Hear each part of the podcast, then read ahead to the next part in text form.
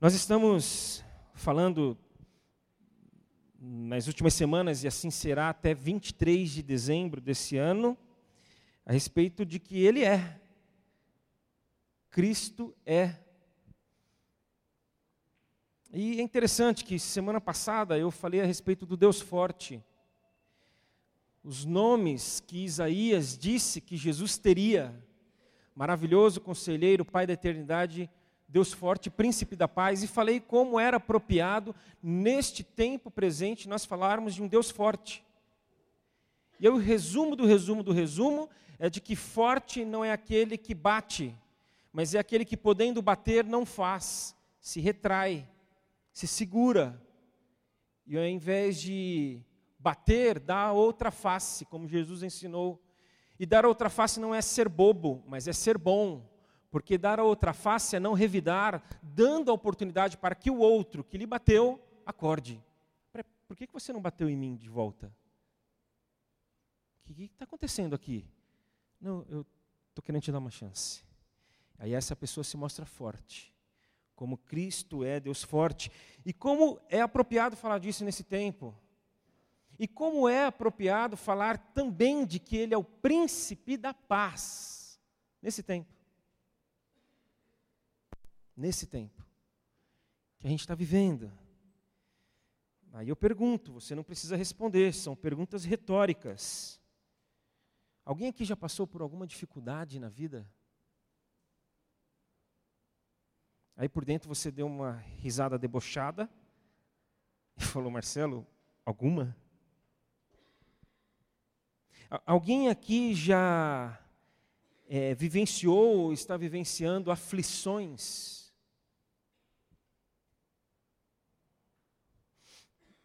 Eu tenho um amigo que já me disse assim, Marcelo, você precisa colocar, eu já tive no celular, tirei, enfim. É, não, na verdade está de novo. Que é tão automático que eu até esqueci que está. Meu celular está com um, um, código ali de segurança, uma chave de segurança. E teve uma época que ele não, ele não tinha, eu não tinha colocado. E um amigo meu falava assim: coloca, coloca. E ele fazia referência ao meu WhatsApp, a tudo aquilo que chegava para mim de aflições de pessoas por ali. Falou, e ele falou não porque ele leu, claro, mas porque ele sabe. E ele falou, para que ninguém veja, não se corra o risco. Às vezes está ali o celular perdido, solto, alguém pega, abre.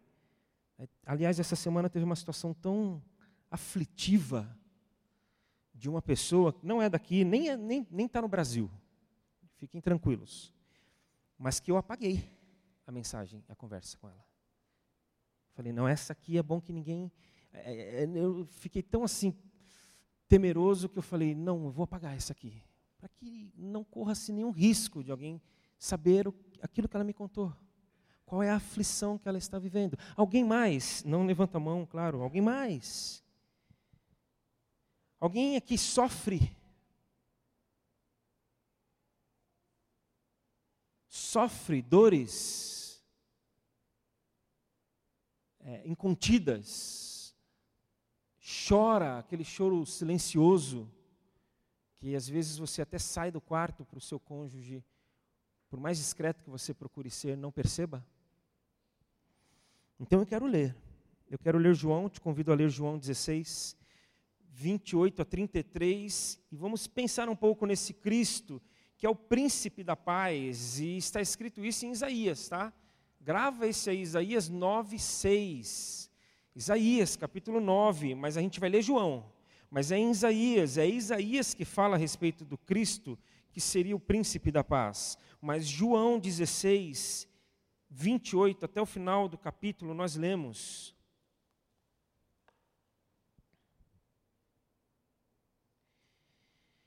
João 16, 28.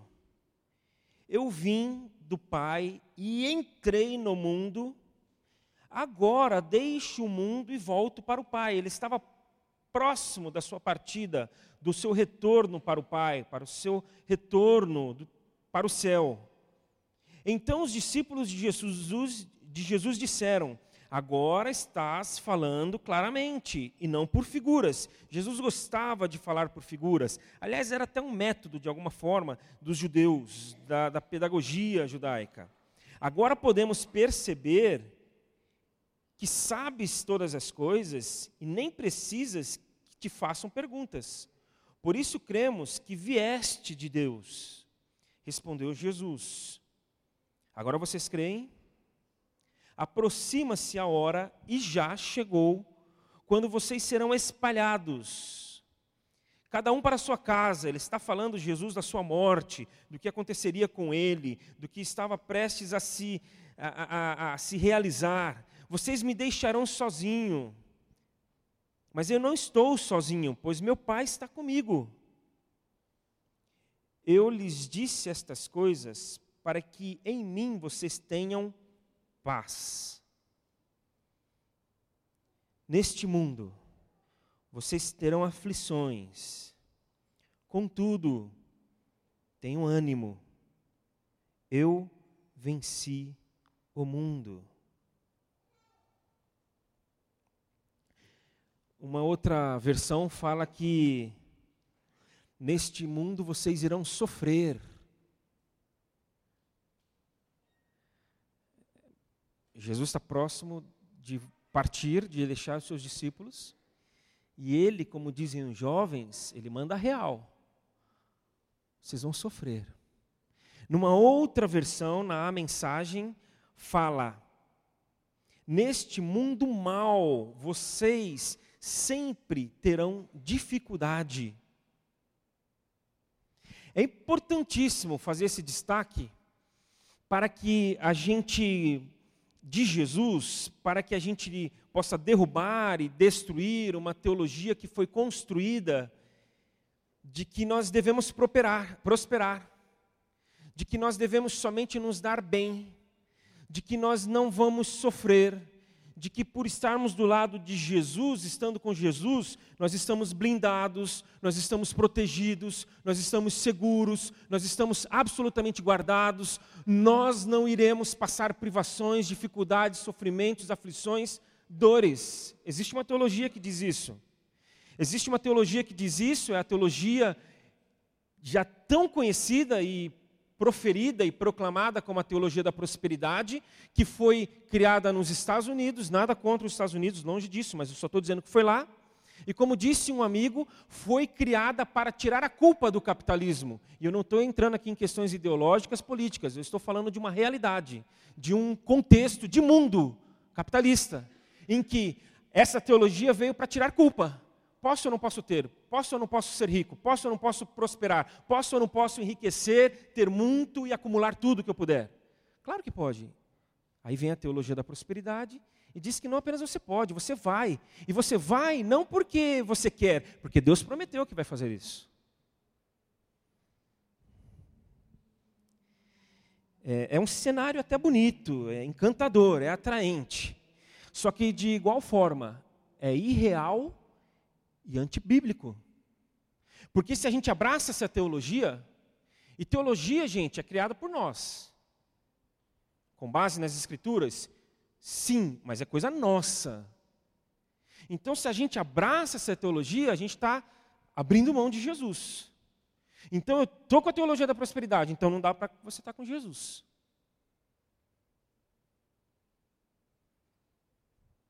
Porque quando a gente olha para Jesus, a gente olha Jesus num canto e a teologia da prosperidade no outro canto. Então não dá para estar com os dois. Então, como eu, e graças a Deus, bastante gente aqui é, é, escolhe ficar com Jesus, aquele que se mantém acima de qualquer teologia, porque teologia é a leitura que a gente faz dele. Uma coisa é a leitura que a gente faz dele, a outra é quem ele é. Então, como a gente escolhe ficar com Ele, eu repito: neste mundo mal, vocês sempre terão dificuldade. Está no texto, a gente leu. E agora?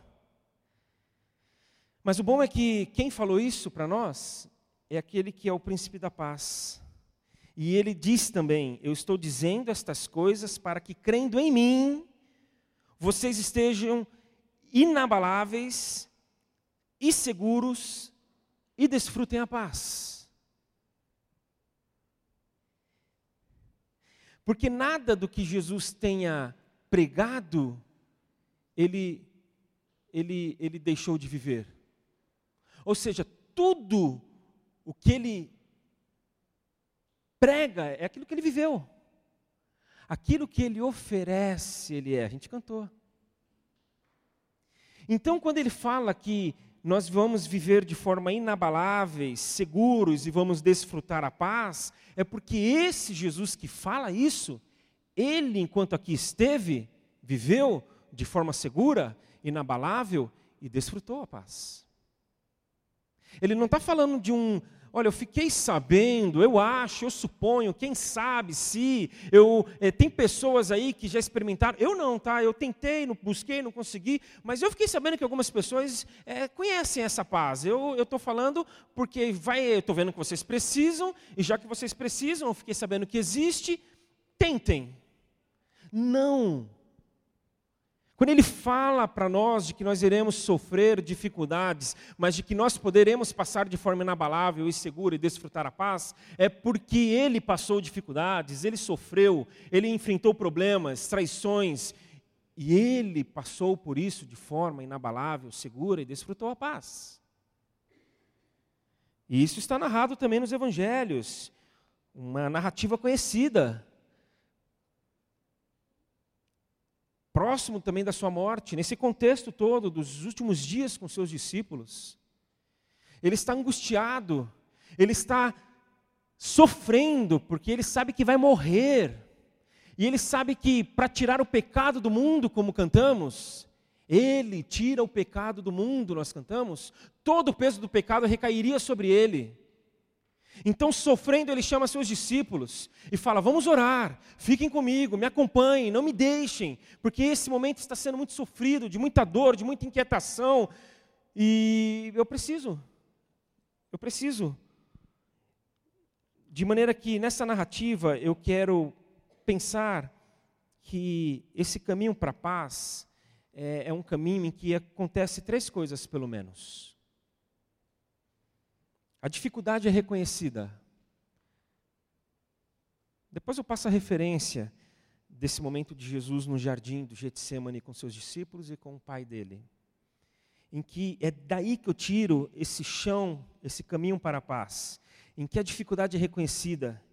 Ele reconhece que está aflito e angustiado, Jesus faz isso. Ele diz que a alma dele está profundamente triste, uma tristeza mortal. E ele fala: Pai, será que é possível que este cálice seja passado de mim, que eu não beba este cálice, que eu faça o que eu preciso fazer, mas não dessa forma, não passando por esse sofrimento, não tendo de enfrentar a morte, morte de cruz. Reconhecer nossas dificuldades. O que nos aflige. É o primeiro passo nesse caminho para a paz não esconder. Expor os nossos temores. O que, que te dá medo? Já falei aqui que a palavra, a expressão não temas, aparece 365 vezes na Bíblia. Como? 365 vezes, Marcelo, isso? E aí há quem diga que aparece 365 vezes a expressão não tema, para nos lembrarmos que nós temos motivos diários para temer. Que nós temos motivos diários que nos assombram, que nos inquietam. E olha, gente, a gente precisa reconhecer isso.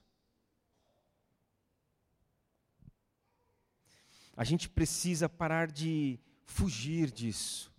A gente precisa parar de fingir a respeito disso. Gosto muito do Noem quando ele fala que a nossa pobreza é a morada para Deus. A nossa pobreza, a nossa fraqueza, a nossa dor, a nossa angústia, a nossa alma rasgada é onde Ele habita. E é interessante que nós tentamos fugir disso, e se ele habita ali, quando eu fujo dali, ele fica ali e eu estou indo para longe dele. Mas quando eu permaneço na minha dor, na minha, no meu sofrimento, na minha angústia, quando eu reconheço, quando eu digo, Senhor, eu estou assim, e está desse jeito, e está difícil, e está doendo, essa dificuldade está tá, tá muito grande, eu não sei se eu vou aguentar, Ele está ali. Ele está ali. De maneira que aí o caminho para a paz, que é reconhecer a dificuldade reconhecida, o segundo passo é a presença do Pai, ela é estabelecida. Então a dificuldade ela é reconhecida. Olha, eu estou desse jeito. É, eu vou parar de me enganar. Eu vou parar de, de negar. Aí o segundo passo, a presença do Pai é estabelecida.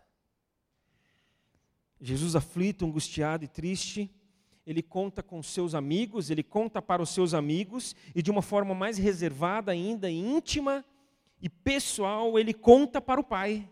Ele vai ao Pai, ele vai à presença do Pai dele, e que se estabelece ali naquele jardim, naquele lugar, e ele se encontra com o Pai. Então, entre a dificuldade e entre a paz, quem junta, quem, quem, quem, quem faz o elo entre a dificuldade e a paz é a presença do Pai. É Ele que faz essa ponte. Ainda no contexto próximo à partida de Jesus, é, nós encontramos textos e verdades riquíssimas. E ele fala que a paz que ele dá é uma paz diferente da que o mundo dá. É, é muito legal a gente parar para pensar que existe a paz que o Senhor dá e a paz que o mundo, que o sistema, que, que, que as revistas, que, que o Twitter, que o professor da faculdade, que o nosso é, melhor amigo diz que existe e nos oferece. É uma paz que o mundo dá. E eu penso que a diferença está no ponto no, no fato de que a paz que o mundo dá é uma paz que tenta nos sacar do problema, nos tirar do problema, nos é, é, fazer com que a gente, como se isso fosse possível, que, que a gente evite os problemas. Remédios. Tem remédio para tudo hoje, não sou contra, tá? Eu já disse aqui. A diferença é que o remédio faz a gente dormir, mas é o Senhor que faz a gente descansar. Essa é a diferença. Pô, é muito legal, preciso dormir. Ok, mas não adianta só dormir, você precisa descansar. Então a paz que o mundo dá é uma paz que o remédio faz a gente dormir. Mas a paz que Cristo dá é uma paz que faz a gente descansar. Prazeres, entretenimento, para tirar a gente da situação.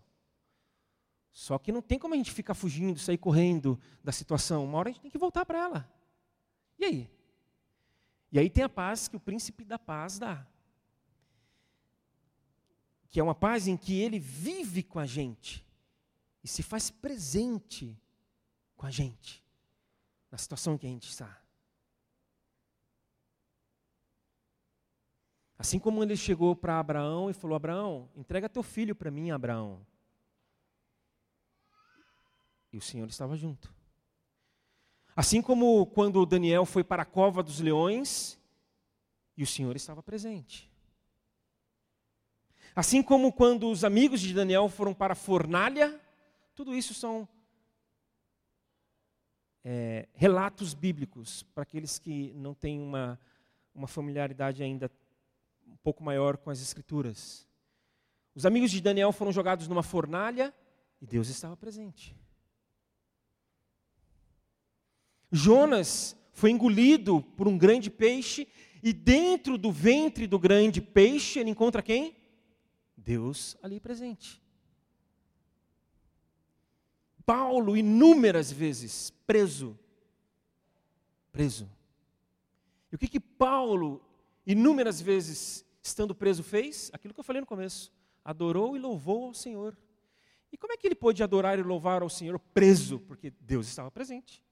Como é que eu vou adorar e louvar alguém que não está ali? Ele, Paulo não era louco.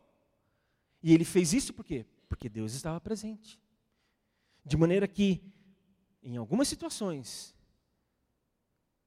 o amor de Deus foi manifesto a Paulo de maneira que as cadeias se abriram. Jesus, no jardim, nessa narrativa dele orando ao Pai, ele orou ao Pai ali por quê? Porque Deus estava presente. Ele está com a gente quando a gente recebe aquele diagnóstico. Ele está com a gente.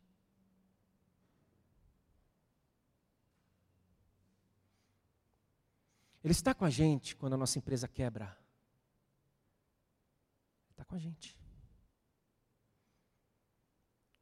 Quando o cônjuge sai de casa e fala: acabou, eu não quero mais. Ele está com a gente. Quando a gente descobre que o nosso filho, a gente já não sabe há quanto tempo, é usuário de drogas, ele está com a gente. Toda e qualquer dificuldade, ele está junto, porque o caminho da paz é um caminho construído quando a dificuldade ela é reconhecida. E quando a dificuldade é reconhecida, a gente não reconhece apenas a nossa a presença ali da nossa dificuldade, mas a gente reconhece a presença do Senhor, porque a presença dele é estabelecida. E por fim, o terceiro passo dessa caminhada, a estabilidade ela é recebida. A gente pode dar boas-vindas para estabilidade, porque um chão é colocado debaixo dos nossos pés. Jesus, quando ele ora, e ele faz isso por três vezes, questionando ao Pai: Pai, será que é possível eu, eu cumprir a minha missão, mas de um jeito diferente, sem que essa dor, esse sofrimento me acometa e eu me entregue a, a, de vez e, e com tudo? O texto fala que ele volta para os seus discípulos e não mais para dizer para os seus discípulos: continuem orando comigo, continuem orando por mim. Ele chega para os seus discípulos, depois de um terceiro encontro com o Senhor, e diz: Chegou a minha hora. Está na hora. Porque a estabilidade interior, ela é estabelecida. Eu entendi. Eu reconheci. Deus está presente. E eu tenho condições de prosseguir. Deus nos dá estabilidade e segurança necessárias para enfrentar e passar pelas dificuldades. Isso é paz. É ter o mínimo de equilíbrio, de serenidade. É não andar ansioso. É não mais perder o sono é passar, é viver, é enfrentar o vale sombrio. Ontem, ainda conversando com uma outra pessoa, ela falando da sua dificuldade conjugal também. Na hora de ir embora, eu falei para ela: mantenha diante de você duas coisas: esperança e serenidade. Mantenha. Peça para o Senhor, Senhor, firma diante de mim esperança e serenidade. É, então é essa esperança. Planta a esperança no solo do nosso coração. Nós cantamos isso. É, já não sei mais, tá, Michael? Mas eu acho que a gente vai cantar Ele é de novo, beleza? Nós vamos cantar agora. Ele planta a esperança no solo do nosso coração, essa condição para a gente passar pelo vale sombrio e essa condução até as águas tranquilas, os pastos verdes. Nós vamos orar por isso agora, gente. Aquelas perguntas iniciais foram retóricas, por quê? Porque a, as respostas nós temos. Nós sofremos, nós passamos por aflições, dores, inquietações, dúvidas, questionamentos, tudo isso. tudo isso e muito mais. É o vale sombrio, é o vale de, de morte e dor, mas Ele disse que estaria conosco e que passaria conosco e nos conduziria a águas tranquilas e a pastos verdes, plantando esperança no nosso coração. E é isso que nós vamos cantar agora. Mas é por isso que eu quero que você ore. Quero que você ore por isso. E vamos fazer um exercício?